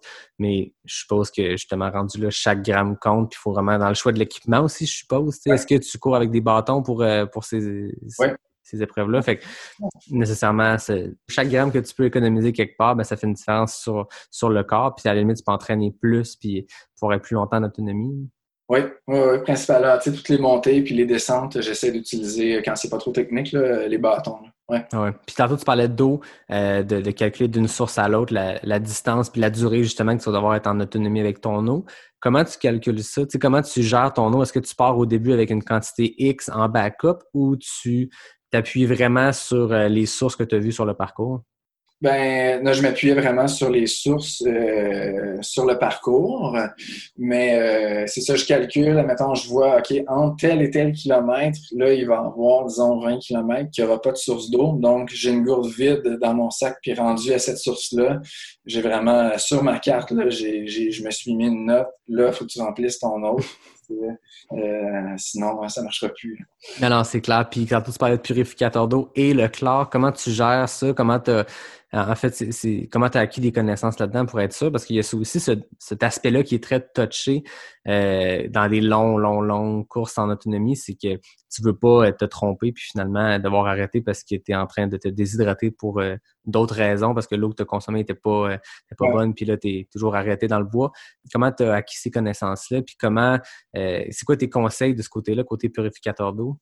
Ben, euh, c'est ça, parce que euh, je suis content qu'on en parle, parce que là, même Salomon est sorti cette année avec les embouts, là, qui c'est des très bons filtres. C'est juste que, ben, j'ai fait de la longue randonnée, puis j'ai dans, mes études au départ, j'ai travaillé dans des magasins euh, de plein air, pour m'accorder euh, tout ça. Fait que je devais avoir ces connaissances-là pour conseiller les gens. mais euh, s'il y en a qui veulent lire davantage là-dessus, MEC a encore dans leur info conseil vraiment des, des, trucs assez détaillés sur ça. Mais grosso modo, tu sais, ce qui, ce qui peut être problématique, il y a les deux grandes familles, bactéries et virus. Un filtre, ça va filtrer les bactéries, mais pas les virus parce que les virus, c'est trop petit, ça va passer dans les filtres. Euh, donc, il faut quand même essayer de, de voir les sources d'eau dans lesquelles on va prendre notre eau. Si ça vient juste du ruissellement des montagnes et qu'il n'y a pas d'activité humaine, euh, ni humaine de chalet ou de villégiature, ni de, euh, de, de, de, pâturage là où il y a des bovins, etc., ou des animaux, euh, on est correct habituellement. Mais si une activité humaine euh, ou de culture, là, il faut commencer à penser à y aller avec du dioxyde de chlore, comme la pristine, parce qu'il pourrait y avoir des virus. OK. Donc, grosso modo, dans les sentiers qu'on connaît au Québec, euh, effectivement, en général, c'est juste le filtre, mais euh, vaut mieux avoir la connaissance puis se poser la question que d'être malade. Fait que, ben oui. Fait que je pense que tu le prépares aussi quand tu fais ta cartographie de ton projet. Tu vois euh, ben, tel, tel ruisseau, je vais pouvoir remplir mon eau à cet endroit-là, mais tu fais les, les, les, analyses pour être sûr que est-ce que j'y vais avec la prévention seulement la bactérie ou bactérie et virus, puis je vais avec le chlore? Puis il faut faire attention. Un filtre, la, majorité des filtres maintenant, euh, même si on les échappe de pas trop haut, c'est pas grave, mais les, filtres plus en céramique, il faut faire attention. Mais à l'automne, comme ça, ou au printemps tôt, si euh, ça vient près du point de congélation, un filtre qui a eu de l'eau à l'intérieur et qui gèle, il est plus efficace. OK. Ah ouais, il marche plus du tout, là. C'est ça. Fait que euh, ça aussi, il faut connaître ce petit détail-là, disons. Je partais de cette conversation en me disant c'est deux games différentes, la course en sentier dans des courses organisées, puis là, en fast packing ou en autonomie, mais là, tout l'aspect eau et analyse me, prouve que c'est encore plus, il y a encore plus une distance dans la façon de, de se préparer, puis que à la limite, l'élément qui rassemble ces deux sports-là, c'est la course puis d'être dans le bois. Mais il y a un aspect préparation qui est très important puis qui est super intéressant. Je suppose que ça doit être trippant aussi de, faire ces analyses-là. Tu sais, si tu le fais puis si tu dis que tu veux pousser dans, encore plus, c'est que tu retrouves beaucoup de plaisir à préparer. Autant des fois, comme on dit, euh, voyager, la préparation est aussi le fun que de le faire parce qu'on on regarde à quel endroit on va aller. Puis j'ai l'impression que c'est un peu le même principe de tu as l'aventure, tu as la course elle-même que tu vas faire, mais tu as aussi la préparation, puis il faut que tu, tu retrouves du plaisir là-dedans. Oui, oui, oui. Puis c'est un, un, motivateur, l'hiver. Euh, tu sais, les soirs d'hiver où je m'entraîne pas, ben je suis dans les cartes, je suis dans la préparation, puis c'est ça qui me stimule à pousser plus mes intervalles la fois d'après parce que je, je suis là-dedans, puis on, on, en rêve là, finalement tout l'hiver. Ah oui, c'est cool. Fait que là, euh, tu disais que cette année, tu avais prévu des plus longs, des plus longues euh, expéditions, mais là, finalement, avec la, la COVID et tout, tu es allé sur des, ben, j'ai essayé de dire des plus courtes parce qu'on parle de des longues sorties de 50 km. C'est comme parler de cours ultra, c'est quasiment insultant, mais ça ne l'est pas parce que c'est des courses de 50 km. Mais là, euh, pour 2021, pour le futur, qu'est-ce que tu as en tête? Est-ce que tu peux dévoiler ce que tu as déjà de, de prévu? Ben, J'aime mieux pas en parler euh, spécifiquement, euh, mais c'est sûr, comme je le disais tantôt, moi, j'ai envie d'aller au-delà du 160. Je regardais le 200 000. Fait que c'est sûr qu'il y a des trucs de, plusieurs centaines de kilomètres que je me suis déjà prévu, que j'ai pas fait cette année parce que, bon, euh, c'est un peu touché avec la pandémie quand même. J'ai deux jeunes enfants qui ramènent des rhumes, euh, tu sais, euh, garderie, école, euh, service de garde, etc. D'un autre côté, moi, je vois des patients à chaque jour. Euh, sais, on sait que courir un ultra, je me souviens plus du pourcentage, là, mais ça, ça avait été quand même montré scientifiquement que il y a beaucoup de monde qui vont avoir une infection des voies respiratoires supérieures après un ultra. sais ça l'affaiblit notre système immunitaire. Euh, fait que je me voyais mal aller faire des grandes sorties comme ça, mettre mon système immunitaire à terre, puis risquer d'avoir. Si je peux pas aller travailler quand je tousse, là, ah, ça. Mes clients m'auront pas beaucoup. Là. Donc, euh, c'est un peu pour ça que j'ai pas fait ça cette année. Euh, puis, bon, on ne sait pas ce que 2021 nous réserve quand même. J'espère que ben, les courses officielles vont pouvoir avoir lieu. Puis j'espère faire la 241 au Gaspésia 100. Sinon, euh, ben c'est ça, je, vais, je, vais, je vais, En fait, c'est ça, je garde ça assez secret euh, jusqu'à temps que je l'ai fait. Là. Euh. Je comprends, c'est logique. Non, puis je pense qu'il y avait ça aussi cette année dans. J'entendais des gens dire Ah ben là, on peut courir comme on veut, mais on se fait pointer du doigt. Puis je pense que c'est Jeff Cochon qui disait qu'il arrêtait de mettre ses affaires sur ce travail parce qu'il se faisait pointer du doigt. Il était allé à tel endroit en pleine pandémie, blablabla. Puis je le comprends. Tu sais, moi aussi, j'ai une chance, j'avais la course dans les pires moments de la, du confinement. Puis en ce moment, on, est en zone rouge, c'est plus difficile. De, le fait de courir, euh, ça permet de, de, de s'échapper un peu de ça, puis pendant quelques minutes, quelques heures, sortir de cette réalité-là. Mais je comprends quand les gens, l'année passée, ou en mars, en avril, en mai, euh, disaient qu'il faut faire attention quand même parce que il y a l'aspect que oui, aller courir dans le bois seul, c'est pas dangereux pour la propagation de la COVID, mais si tu te blesses, tu t'en vas embourber le système de santé. Si on a tous des jobs, il y en a comme toi qui tu rencontres des patients. Fait qu'il y a cet aspect-là qu'il faut garder en tête. Fait que on a comme une responsabilité, puis les, règles sont un peu euh, flexibles, mais je comprends que une fois que cette pandémie-là va être derrière toi, tu as des projets de, de long parcours euh, en autonomie. Oui, j'ai vraiment hâte. C'est intéressant d'amener euh, le point de la sécurité si on parce que il y en a de plus en plus là, qui vont faire des courses en, autonomie, probablement au Québec. Là, puis, euh, il y, a une assurance qui s'appelle Air Médic.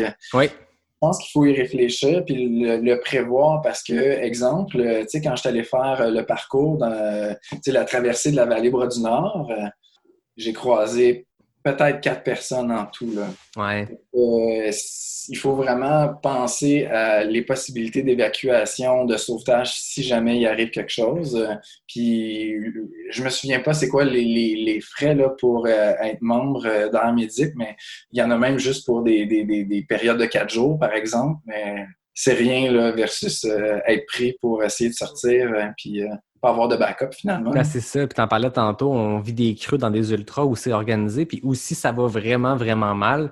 tu peux marcher d'un ravito à un autre. Si tu es à mi-chemin entre le ravito que tu viens de passer puis le prochain, c'est quoi les pires courses? Moi, j'ai déjà vu du 18-19 km entre deux ravitaux.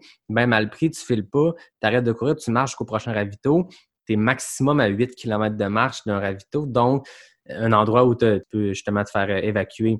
Là, dans le cas où on parle de longue sortie en autonomie, mais il n'y a pas cet aspect-là. Fait que je sens que c'est un, point très important. C'est un conseil que, que c'est quoi les conseils autres que ça, mais côté équipement, qu'est-ce que tu recommandes aux gens, les essentiels pour euh, s'assurer de faire ça en, toute sécurité dans le contexte? Ben, tu sais, avoir une balise GPS, quelle qu'elle soit, pour envoyer un signal d'urgence, si, euh, si jamais ça l'arrive. Euh, puis c'est un moyen de, corroborer aussi, de valider, en fait, les trajets que les, que les gens peuvent faire. Mais c'est sûr d'avoir je pense qu'il faut comprendre, c'est que si c'est l'été, avec une, couverture de survie de base, si on se trouve un endroit, exemple, en dessous d'un pin ou d'un sapin qui a, des épines, euh, on est correct. Mais, c'est printemps, automne, il faut, vraiment comprendre que si on a juste une couverture de survie, on peut même pas se coucher sur le sol. On va geler. Là, le, ah, fraîcheur et l'humidité du sol va, vraiment euh, diminuer la température rapidement. Fait qu'il faut prévoir, souvent dans des, sacs de, de, fast-pack, ben, le dos est un petit peu coussiné.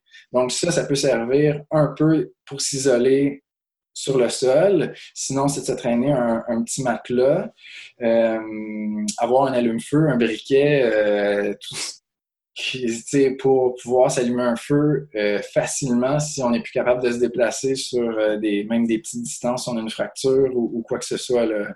Puis moi, j'apporte toujours un repas euh, de plus finalement. Des un backup.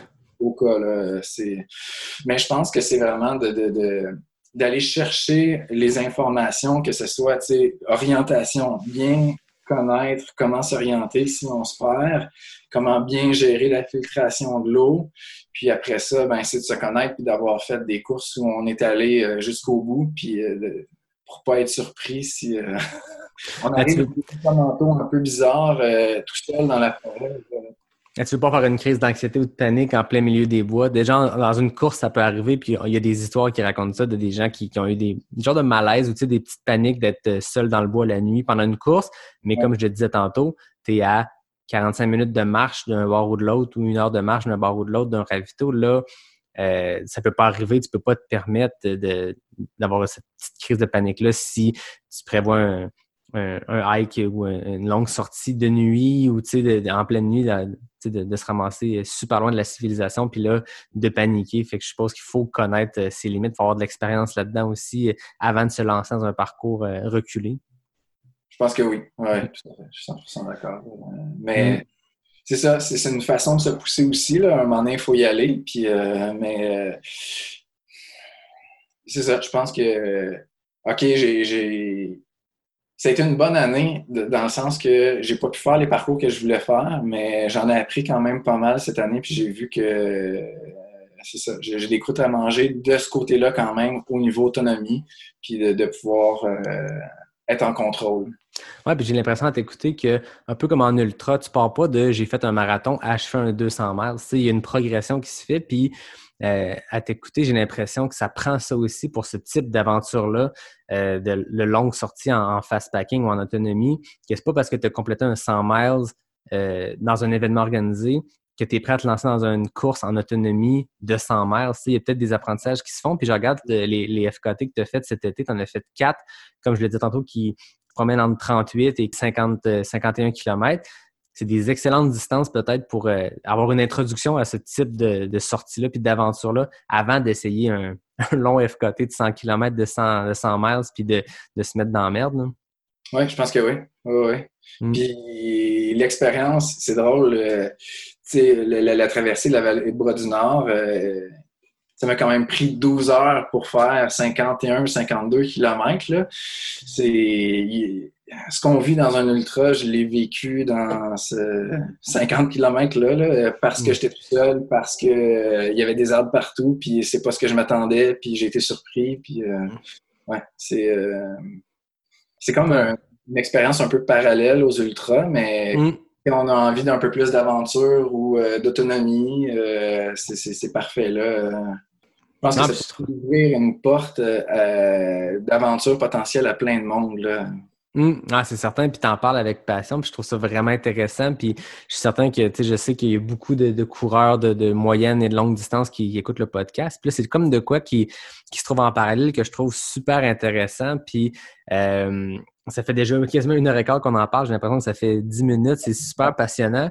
Puis je vais, je vais vouloir qu'on s'en reparle. Tu au terme, tu disais que cette année, pour 2021, tu as d'autres aventures à, à l'horaire ou en tout cas euh, de prévision, dépendamment comment ça se passe avec la pandémie. Mais je trouve ça super intéressant. Puis s'il y a des gens qui, que tu as piqué leur curiosité ou que tu as même transmis un peu ta passion pour ça, euh, c'est quoi les incontournables à lire euh, ou à, consulter, autant en termes de site web qu'en termes d'ouvrages qui aident à préparer euh, pour ce genre d'aventure-là? C'est quoi tes sources incontournables?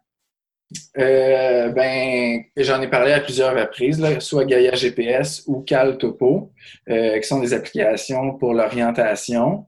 Euh, c'est parce que c'était des connaissances que j'avais un peu d'avance, mais c'est sûr que sur YouTube, pour l'orientation, si on tape cartographie, c'est sûr que euh, on trouve plein de cours en ligne potentiels, mais je conseillerais de, de, de de pratiquer avant de partir, dans le sens il faut euh, être sûr de ce qu'on fait. Euh, puis pas juste, je conseillerais de pas juste partir avec le parcours dans sa montre, là, de vraiment se connaître un peu plus avec des cartes topographiques physiques, d'avoir des backups, de pas juste avoir la technologie, parce que si à un moment donné, ben, la technologie flanche, il faut, faut, faut, faut sortir du bois quand même.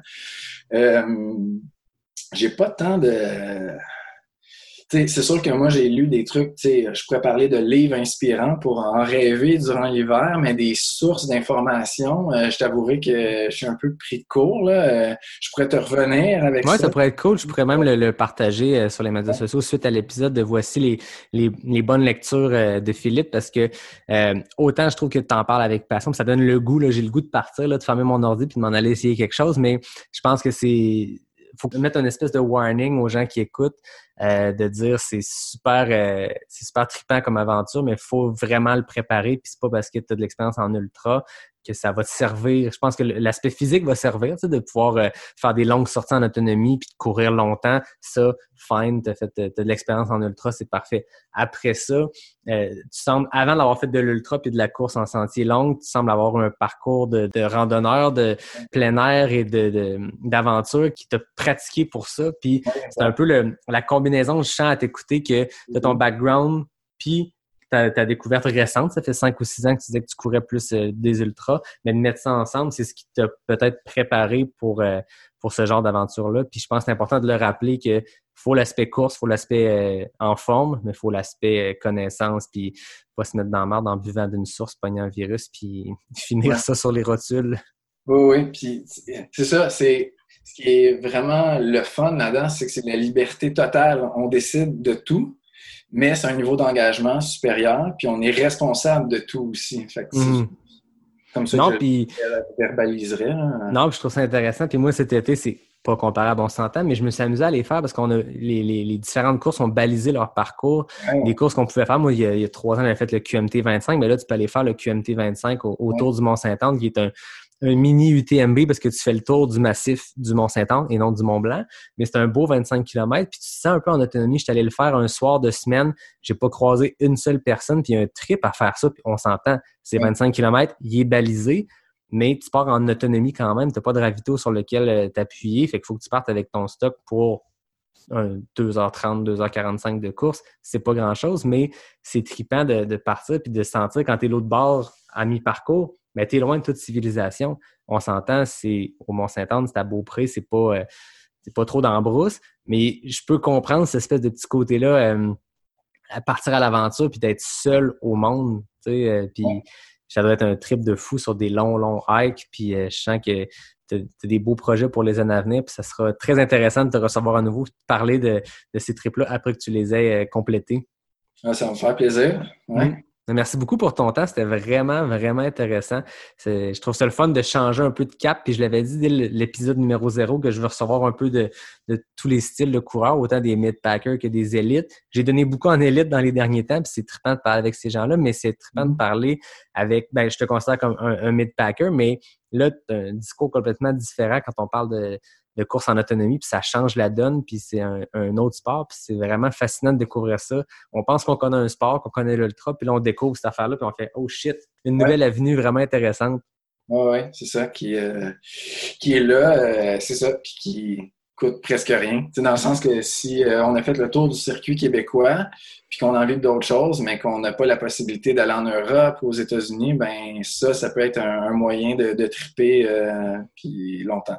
Non, non, c'est ça. Puis je voyais, tu sais, euh, j'ai quelques amis qui courent des ultras et tout ça, puis je voyais des gars faire des trips de fast packing. Puis je c'est un peu, c'est une belle combinaison aussi, tu sais, autant quand tu dis comme tu as fait le tour des courses, mais de aussi combiner ce genre d'aventure-là, Ouais. parce que c'est le fun des courses, mais on n'en a pas mille au Québec. Puis quelqu'un qui, il y en a qui, qui aiment ça faire les mêmes courses, il y en a qui aiment ça euh, varier. Ben si tu n'as pas envie de voyager pour courir, puis que tu veux rester au Québec, ben en parallèle de toutes ces courses organisées-là, tu as toutes ces, euh, ces aventures-là potentielles. Puis autant faire des FKT ou faire des sentiers qui existent que de faire des trucs euh, nouveaux, puis de, comme, comme tu as fait cet été, de, de ajouter à ce site-là, puis de bonifier l'offre au Québec. Puis Ouais. je le répète, ceux qui cherchent des longues sorties de fin de semaine, vous êtes tannés de faire les mêmes affaires, allez sur le site euh, FKT, Fastest Known Time. Il y a vraiment des trucs intéressants, puis des, des sentiers, des fois qu'on n'a pas l'impression euh, qu'ils existent, puis tu te rends compte qu'en arrière de chez nous, il y a ça qui passe, puis c'est une opportunité le fun. là. Ouais, ouais, ouais, vraiment. Bon, avant de terminer, j'ai toujours mes questions éclairs NAC. Euh, puis on parle, j'en parle depuis l'épisode de 1 des FKT parce que c'est 10 questions A ou B, euh, super rapide. Puis euh, il existe des FKT, donc là, ça peut pas être plus dans le sujet. Ça fait une heure qu'on parle de ça. Mon FKT masculin, c'est Elliott Cardin en 27 secondes. FKT féminin, c'est Marie-Ève en 25 secondes. Je vais sortir mon cellulaire. On va prendre ton temps pour ça. Fait que comme je te disais, question A ou B, c'est simple, sans prétention. Tu me dis quand tu es prêt? Let's go. Route ou trail? Salut. Monter ou descendre la montagne? Montée. Scott Jurek ou Carl Melzer? Scott. Aricana ou Bromont Ultra? Arcana. Question NAC, bar avec grillon ou bar vegan? Vegan. Hiver ou été? Été. Courir en écoutant de la musique ou un balado? Balado. Sucré ou salé? Salé. Avoir chaud pendant une course ou avoir soif? Chaud. Course organisée ou course en autonomie? En autonomie. 32 secondes. hey, c'était super intéressant. C'est le fun de voir tes, tes réponses dans tout ça. Je me suis amusé à essayer de trouver des questions un peu plus axées euh, course Ouais. en autonomie. Puis euh, Ouais. j'ai- j'ai- j'aimais ça, la, la- la course. Avoir chaud, avoir soif. C'est deux choses pas le fun, mais Mais avoir soif, euh, c'est clairement pas. avoir chaud, ça se tolère si tu as de l'eau. Avoir soif, Ouais. c'est tannant. Ouais, tout dépendant. la prochaine goutte d'eau est à combien de kilomètres? Ben, c'est ça, exactement. Quand c'est un ravito, moins tu le sais. Je suppose qu'il y a aussi des, des, des parcours que tu cibles, puis tu te fies aussi à de la cartographie. C'est des choses que tu n'as pas nécessairement euh, vues ou expérimentées sur le terrain. Fait que tu espères que la carte est bonne. Puis je suppose que selon les saisons, des fois, on a eu un été très chaud, très humide cet été où il y a eu, il y a eu des, les longues périodes sans eau. Ben, tu te dis, là, le cric qui est supposé avoir au kilomètre 32, il va-tu être là? Il va-tu couler? Ben, David Bombardier est allé faire du fast-packing dans les Chic Chocs. Et puis, c'est ce qu'il racontait. Là. Nous, on avait prévu se ravitailler en eau à telle telle place, mais tout était sec. Là. Ça, je pense qu'il faut vraiment euh, penser à ça en plein milieu de l'été. Ça peut être, euh, Mm. ça peut être tricky. c'est quelque chose qui peut arriver. C'est-à-dire arriver à un cours d'eau, puis bon, ben, ça n'arrivera pas aujourd'hui. Fait que faut, faut- je suppose qu'il faut penser beaucoup en termes de plan A, B, C. Tu sais, ton plan A, c'est de le faire en temps de temps, c'est d'avoir telle distance entre deux points, c'est de dire ben, il va y avoir de l'eau dans tous les, les, les ruisseaux que je suis supposé croiser, mais après ça, tu as le plan B puis le plan C où ça se peut que ça arrive pas. hein. La marge de manœuvre doit être plus, euh, plus ample, disons, que dans une course organisée. Ah, c'est ça. Course organisée, c'est la température, c'est la nutrition. Des fois, ça rentre plus. Puis des fois, ben, dans ton cas, c'est tu dis tantôt avec ton humus, c'est c'est le contraire. Ça, c'est un beau problème de se dire Hey, j'ai tellement faim que puis ça, ça rentre puis c'est bon. c'est le rêve de tout coureur d'ultra d'avoir comme faim puis manger puis ça marche bien puis ça rentre. Ouais, ouais, ouais. Faut le traîner après, faut le gérer après, c'est ça l'affaire. là. Voilà. Ah ben merci beaucoup Philippe, c'était vraiment intéressant comme conversation. Merci à toi. Merci. Puis comme je disais tantôt, j'aimerais vraiment qu'on ait l'occasion de reparler à nouveau. Euh, moi, j'ai j'ai le but de, de maintenir ce podcast-là longtemps. Puis euh, je pense que tu as des belles aventures qui semblent s'en venir. Puis je trouvais ça vraiment intéressant de, de- de découvrir aujourd'hui ce, ce nouveau penchant-là de la course en sentier. Puis euh, c'est vraiment intéressant. Merci d'avoir partagé tes histoires et, et une bière autour d'un micro. Yes, merci de ton invitation. Ça va me faire plaisir de revenir. Très cool. Fait que ben, j'en remercie tout le monde qui nous écoute. J'en remercie tout le monde qui prend le temps de, de m'écrire euh, suite aux épisodes. J'ai vraiment beaucoup de commentaires. Puis c'est ça qui est le fun là-dedans. Je parlais de la belle communauté de trail. J'en ai parlé à peu près avec tout le monde, tous mes invités. Puis on dirait que cet esprit de communauté-là, on ne l'a pas eu cette année avec mm. l'absence de course, mais je le vis à ma manière bien personnelle euh, avec tout le monde qui m'écrit puis qui me dit hey, tu devrais recevoir un tel puis ah c'était cool telle discussion puis les gens m'en parlent beaucoup puis c'est, euh, c'est vraiment trippant. Euh, c'est déjà mon dixième épisode qui s'en vient bientôt. Tu étais mon neuvième invité Philippe. Et pour le dixième épisode je reçois Stephanie Simpson qui a remporté l'épreuve canadienne du Big Dogs Backyard Ultra en courant 288 km c'était les fameuses courses backyard un peu folles de Lazarus Lake l'inventeur euh, de, la Barclay, des Barclay Marathons. Euh, puis cette année, pour l'édition, ils ont comme fait une édition où chaque pays tenait la course. Puis euh, si tantôt on parlait de Karel Sabé, qui a le, record du Pacific Crest Trail et du Appalachian Trail qui a remporté en 500 plus kilomètres. Aux États-Unis, c'est Courtney DeWalter, une coureuse extrêmement inspirante qui a remporté avec 480 quelques kilomètres. Et au Canada, ben, c'est aussi une femme qui l'a remporté, comme c'est souvent le cas dans ces épreuves d'extrême endurance. Puis euh, je, vais recevoir Stéphanie euh, au dixième épisode. Donc voilà, c'était mes plugs euh, de fin d'épisode. Merci Philippe, c'était vraiment cool. Merci à toi encore. Et on se dit à bientôt pour un prochain épisode de Pas sorti du bois, le podcast 100% trail.